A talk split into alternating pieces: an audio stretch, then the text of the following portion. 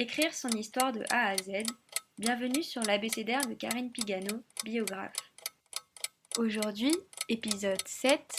G comme goût.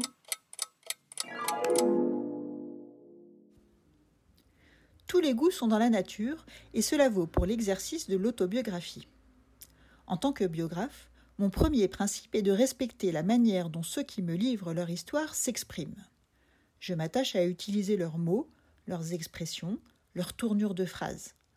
Mon souhait est que toutes les personnes qui liront le livre ainsi écrit reconnaissent celle ou celui qui s'y raconte.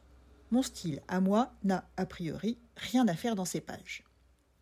Ceci étant dit, il y a des choix à opérer quand on écrit un livre.